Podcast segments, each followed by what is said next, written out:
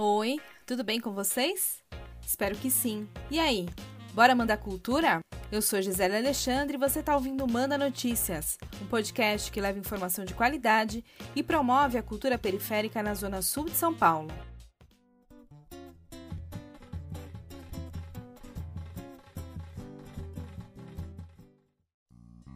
No episódio de hoje, você vai conhecer o Sarau da Ponte Pra Cá, uma articulação cultural independente que fez seis anos em setembro. E para contar pra gente sobre esse encontro incrível de artistas e poetas periféricos, convidamos a mãe, artista, empreendedora e escritora Tayane de Alves. Se apresenta melhor aí pra gente, Tatá.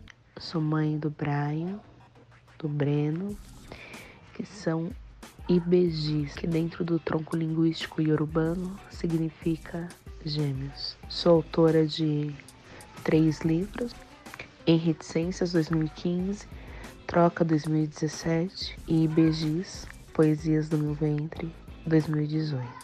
Idealizo o Sarau da Ponte para cá em setembro de 2014. Já são seis anos do coletivo. Sou empreendedora, escritora, mãe, candomblecista. O Sarau da Ponte pra Cá estreou na primavera de 2014 e criou raiz na Praça do Campo Limpo. A Tatá contou pra gente que ele nasceu com o objetivo de integrar todos, todas e todes, e as primeiras edições reuniram muitos amigos e amigas LGBTQIA+, que não encontravam outros espaços para demonstrar o seu talento. A inspiração veio de um outro sarau tradicional que acontece aqui no Capão Redondo. A inspiração veio para o sarau, um sarau realizado na quadra de Ventis. Foi onde eu e minha família tivemos lá uma acolhida e eu sempre podia revisitar. Só que às vezes ficava um pouco distante, meio difícil acesso por conta de pegar condição com as crianças. E aí foi quando a gente pensou em trazer esse formato parecido para mais pertinho de nós. Antes da pandemia, o sarau era realizado toda primeira segunda-feira do mês. Nesse momento, o evento tem se reinventado para tentar manter o ritmo. Quando a pandemia se instaura, a gente tenta reformular né, esse lugar, esse para dar continuidade. E aí fizemos algumas edições em formato online. É, as edições são edições muito múltiplas né, da diversidade cultural. A gente tem feito mais do que a linguagem da poesia, né? A gente traz outras linguagens poéticas, é, seja ela fotografia, o grafite, a própria culinária, a dança, a música, o teatro, são intervenções sempre presentes nas edições do Sarau. E conta para os nossos ouvintes, Tatá, qual é a sensação de completar seis anos do Sarau da Ponte para cá e quais são os planos para o futuro?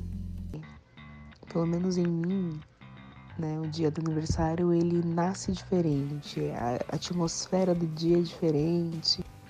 No sarau, principalmente, né? Quando a gente faz na praça, se vai chover, se não vai, pra gente poder comemorar da forma tradicional ou não, tem que se abrigar em espaço. E e aí sempre traz essa adrenalina para os dias. E esse ano não foi diferente, né? A gente fez aqui no quintal, mas também é, nesse lugar, né? De recorrer a, a outros caminhos caso chovesse. Foi muito maravilhoso porque a gente se reuniu em meio à pandemia, né? E se reunir em meio à pandemia, nesses tempos de quarentena, é algo muito simbólico para mim. Porque mostrou, né, as pessoas que participaram, fisicamente ou não, de quanto que é importante estarmos juntos, né? O quanto que essa força motriz precisa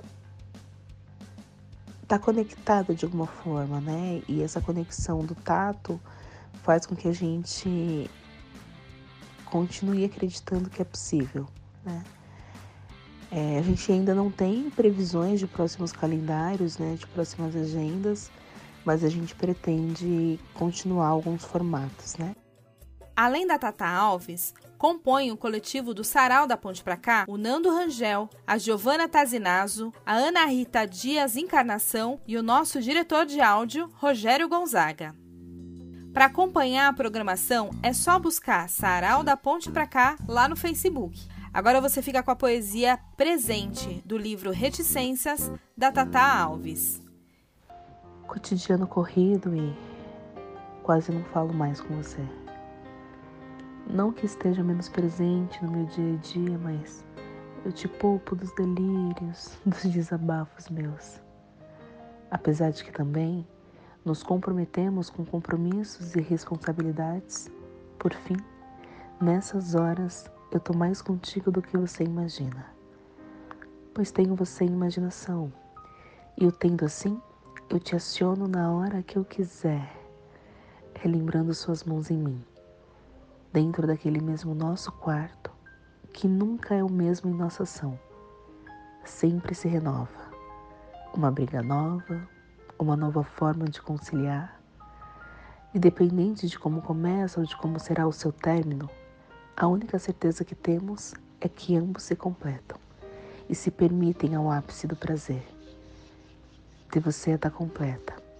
É me sentir atleta na sensação do alto do pódio. É como investir num bom negócio. É solidificar que o melhor prazer que há é o nosso. Beijo grande, se puder, fique em casa e tenha fé que isso vai passar.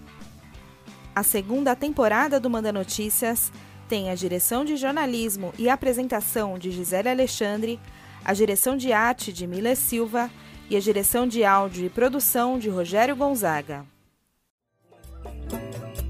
Assino poeta não só quando escrevo, mas quando eu vivo. Escrevo coisas num papel que na boca viram guizos. Olhos fracos e na boca sempre um sorriso.